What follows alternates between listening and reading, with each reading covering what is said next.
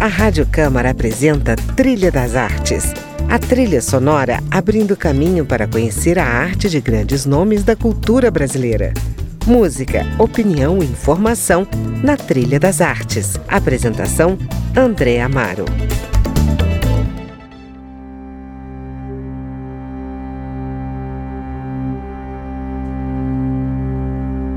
Olá, o nosso assunto de hoje é o documentário brasileiro Indianara, destaque em Cannes e que estreou nas plataformas digitais no Brasil e em 195 países no mês passado.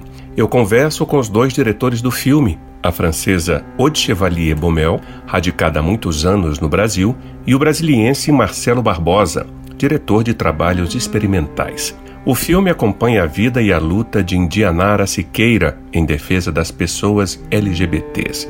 Prostituta, anticapitalista e vegana, como ela mesma se define, Indianara fundou no Centro Histórico do Rio de Janeiro a Casa NEM, um abrigo destinado à comunidade LGBT em situação de vulnerabilidade.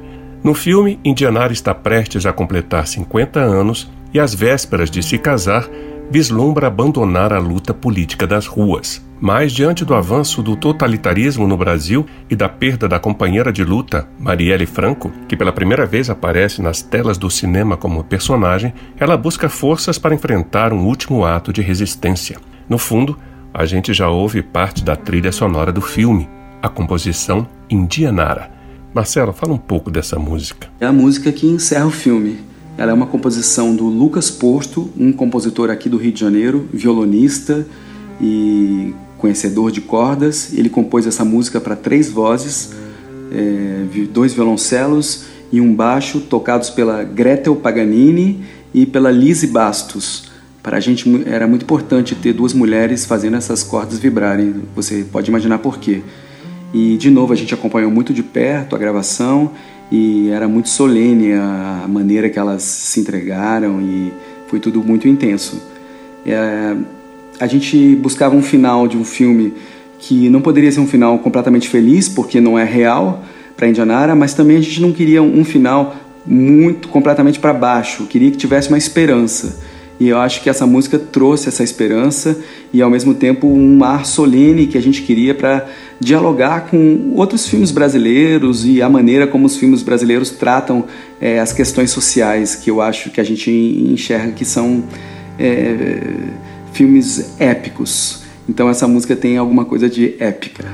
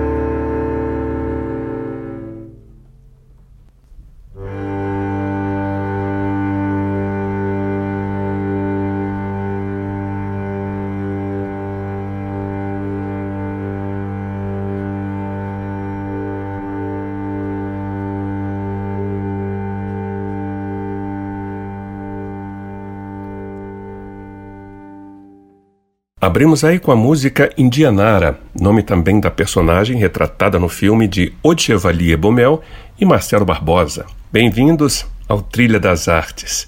Qual foi a motivação principal para fazer um documentário sobre uma ativista ligada às questões LGBTs? Oi, André. Prazer estar aqui. Um alô para todo mundo que está ouvindo. Sei que tem gente do Brasil todo, mas principalmente de Brasília, então para mim tem um gosto especial, porque também sou de Brasília. Olha, eu sinto que nos últimos anos os nossos destinos foram um pouco empurrados, a nossa revelia, a gente foi ficando engasgado. E esse filme, para mim, para hoje, desde o início, ele tem, é, ele vem como uma resposta a esses tempos. A gente enxergou que o cinema tinha uma chave para falar do que está acontecendo. E ele vem como um grito, né? Porque fala da Indianara.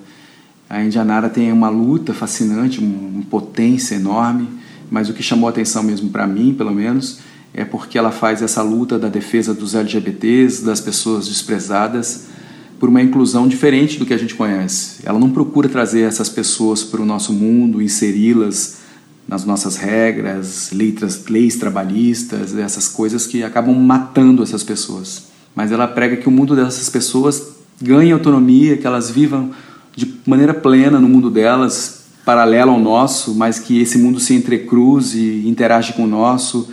Ela vê beleza nisso. E mais ainda pelo jeito é, de como ela sabe lidar com situações é, do cotidiano e até situações é, um pouco mais complexas, né? E também tinha uma emergência política, né, da gente retratar o que estava acontecendo no Brasil nesse momento e, ao mesmo tempo, as repercussões dessa política na vida da Indianara, na vida é, privada da Indianara e na vida da, da comunidade dela, né, do seu bando, no dia a dia.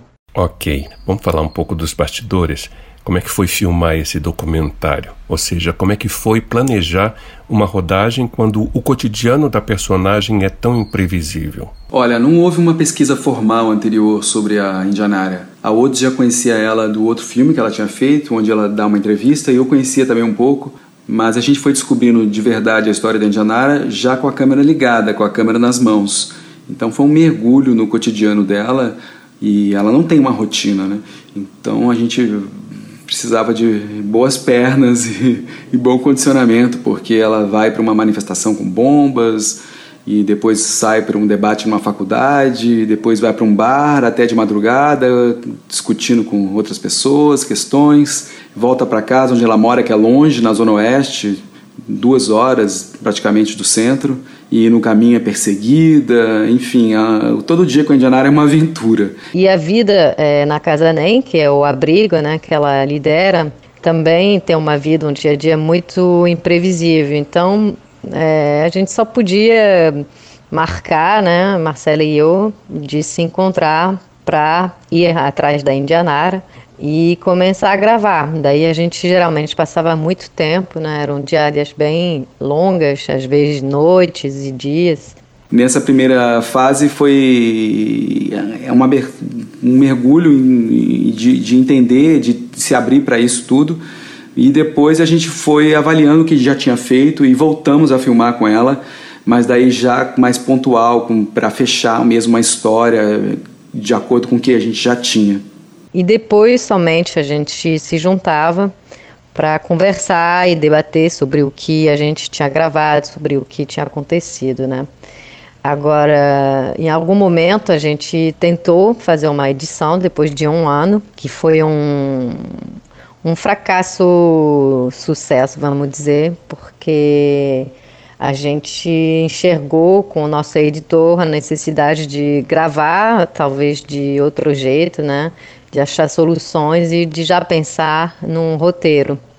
E depois de quase dois anos de gravação, a gente se retira um pouco da, da vamos dizer, da, da, filmagem, né, das ruas, e a gente escreve, enfim, revê toda, tudo que a gente tinha gravado, revê todas as mídias, é, transcreve elas e escreve um roteiro como se fosse um roteiro de ficção, ou seja, a gente bagunça a, cronologia, a cronologia é, a gente constrói uma história é, quase fictível, é, usando tudo que a gente tinha vivido né, com a Indianara.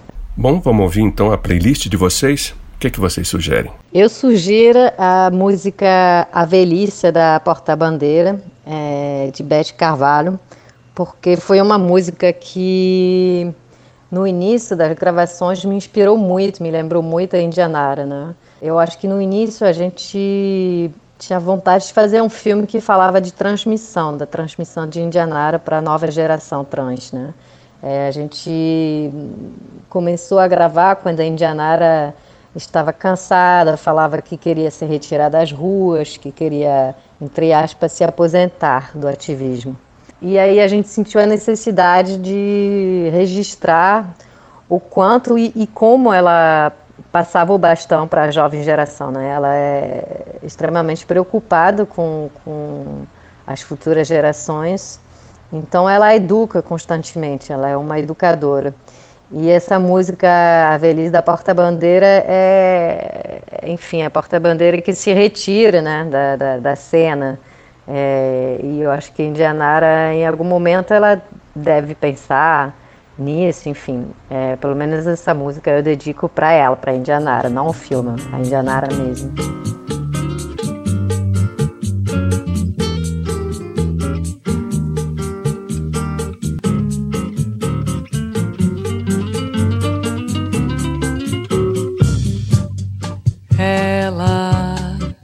renunciou.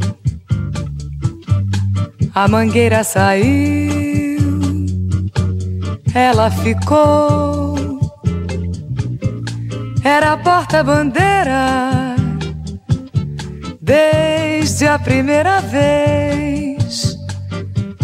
Porque terá sido isso que ela fez? Não saberá. Ela se demitiu, outra virá. Ninguém a viu chorando, coisa tão singular. Quando a bandeira tremeu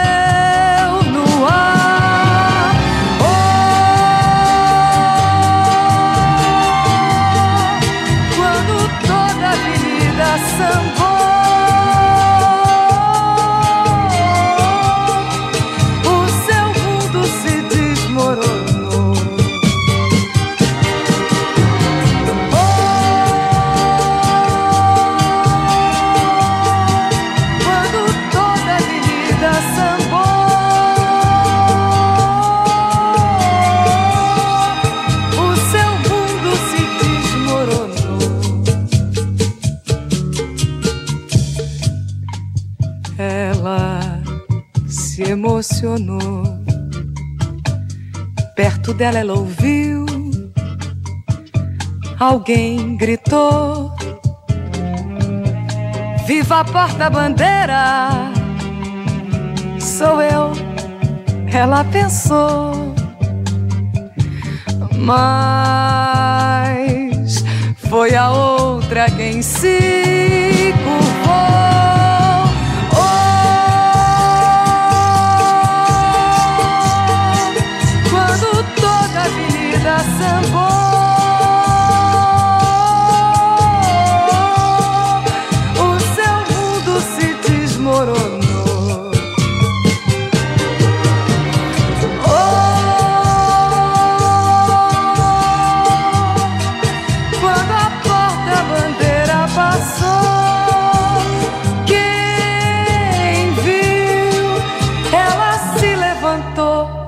Aplaudiu.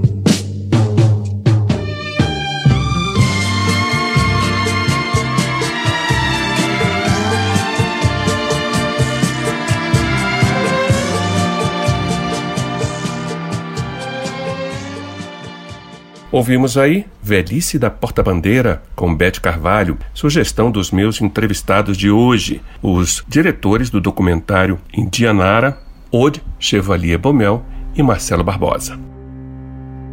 O filme percorre alguns momentos políticos recentes no Brasil. Mostra inclusive a vereadora Marielle Franco em plena atuação. Passa pelo assassinato dela e pela eleição de Bolsonaro. Quanto tempo vocês levaram filmando Indianara? A gente levou mais ou menos dois anos filmando, não todos os dias, mas por fases, né, por período. E obviamente a gente não imaginava tudo que ia acontecer é, na política e, enfim, isso inclui o assassinato da Marielle Franco, a eleição do Bolsonaro, mas esses acontecimentos acabam que eles marcam o roteiro, né? Eles são pontos importantes eh, na narração do filme e são pontos muito importantes nas nossas vidas também. Então, a gente não podia passar de lado e eles fazem parte plenamente da vida da Indianara. Né? A Indianara não separa a vida pública e a vida política. E com a morte da Marielle, isso foi bem impactante. Né? As duas eram muito próximas, é, trabalhavam juntas, militavam juntas, se apoiavam né? pelas mesmas causas que elas defendiam. A morte da Marielle abalou muita gente e abalou muito a Indianara. Esses dois anos de filmagem foram com hiatos, não foram contínuos, claro, mas muita coisa aconteceu. Para a gente não se perder, a gente decidiu que ia filmar o que a gente chamou de momentos sacramentais da vida da Indianara. Então tem o casamento, tem aniversário, tem enterro uma espécie de batismo, que é a chegada das meninas na casa. E isso trazia proximidade e mostrava a passagem do tempo, a urgência de tudo que tinha que ser feito.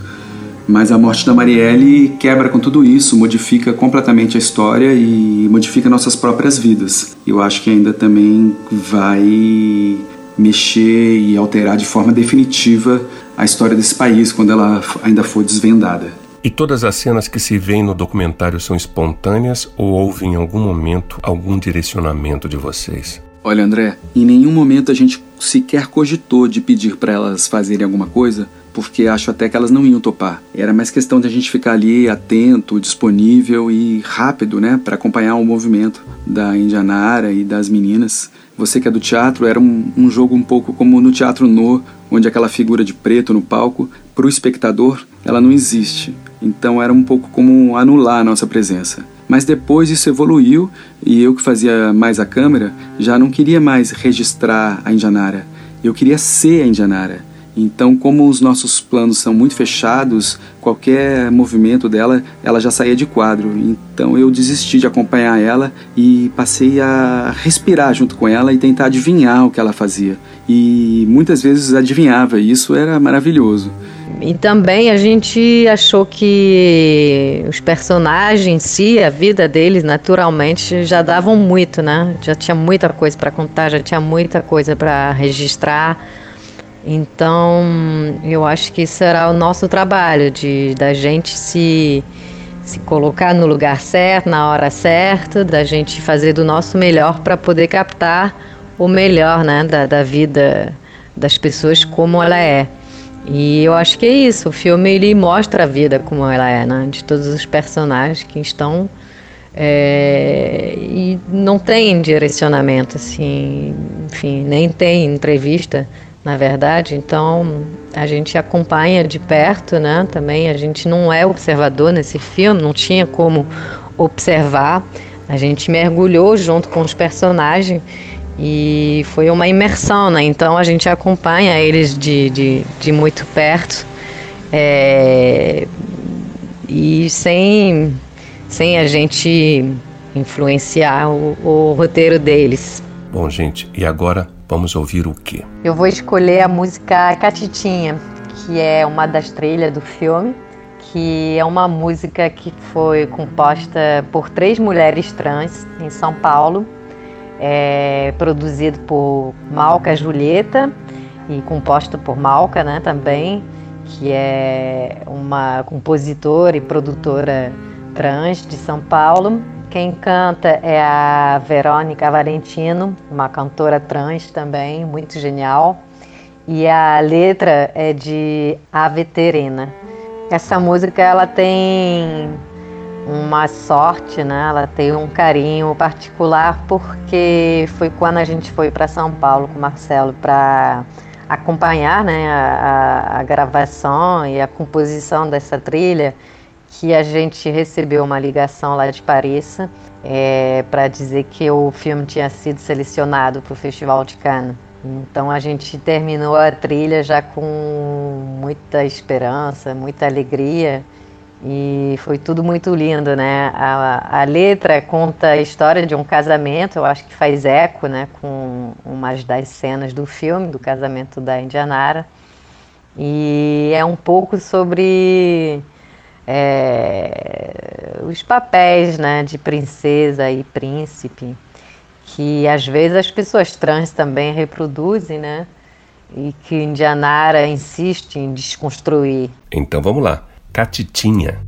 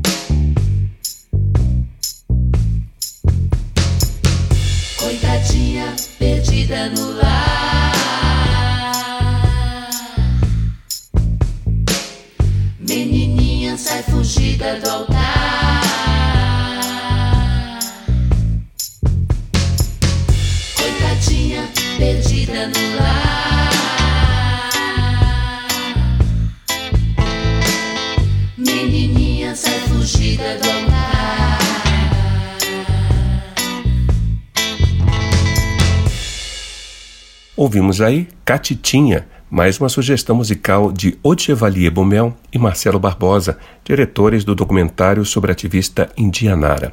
O filme teve uma carreira de sucesso por festivais do mundo inteiro, a começar por Cannes. A que vocês atribuem esse êxito? Cannes foi uma grande surpresa para a gente, né? Foi o pr primeiro festival. O filme estreou em Cannes, na Mostra Cida. Então foi uma grande surpresa e foi um retorno muito quente do público. É, e ali a gente pôde ver que o público francês e o público internacional se sentia muito tocada é, pelo filme, mais, mais do que pelo filme, pela personagem, né? Tanto pela personagem de Indianaro, como pelos acontecimentos, né? É, como a morte da Mariela, a eleição do Bolsonaro e tudo que transpassa os personagens do filme, né? E eu acho que esse sucesso é principalmente devido, a, eu acho, a, a personagem Indianara, como ela é, a liberdade que ela dá, né?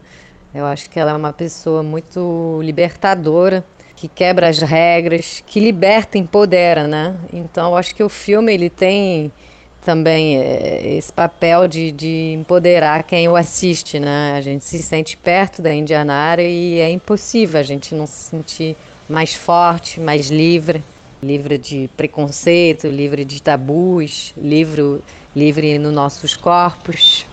E é, de alguma maneira é um filme político e é um filme existencialista também. Maravilha. Um dos méritos do filme, na minha opinião, é deixar que o espectador faça o seu próprio retrato de Indianara, claro, a partir do olhar de vocês. No final de tudo, qual é a visão que ficou dela? Talvez o filme deixe mais espaço para o espectador é, pensar nos acontecimentos políticos né, que chegam ao longo do filme. Mas eu diria que o filme é um pouco da nossa imersão com Indianara também. E é muito complexo em uma hora e meia fazer o retrato de alguém tão contraditório, tão complexo, né, como muitos seres humanos. Então, eu diria que é o nosso retrato, né? O filme é o, o nosso retrato da, da Indianara. Eu só queria dizer que, para mim, a Indianara é aquela pessoa que faz você lembrar de novo que tudo é possível. É como aqueles personagens, aquela ideia que a gente tinha é, na adolescência de que poderia é, encarar o mundo com todas as possibilidades ainda em aberto. Ela traz de volta isso. Ô, Marcelo, muito obrigado pela participação de vocês aqui no Trilha das Artes. A gente pode finalizar então com que música? Muito obrigado, André. Muito importante estar aqui, a gente agradece. Eu sugiro para encerrar é, a música Os Passistas, de Caetano Veloso, porque é a maneira que eu imaginava, no final de tudo, como ficariam Indianara e Maurício depois do filme, dançando por aí e se divertindo pelo mundo. E para você que nos ouve, obrigado pela audiência. Eu sou André Amaro e volto na semana que vem na companhia de mais um nome da cultura brasileira. Até lá! Vem, eu vou pousar a mão no teu quadril, multiplicar-te os pés por muitos mil, fita ao céu, roda a dor, define nossa vida toda. Mas esses passos dançam moda e dirão ao mundo por onde ir. Às vezes tu te voltas para dança sem te dares conta, enfim, que também. amas, mas ah, somos apenas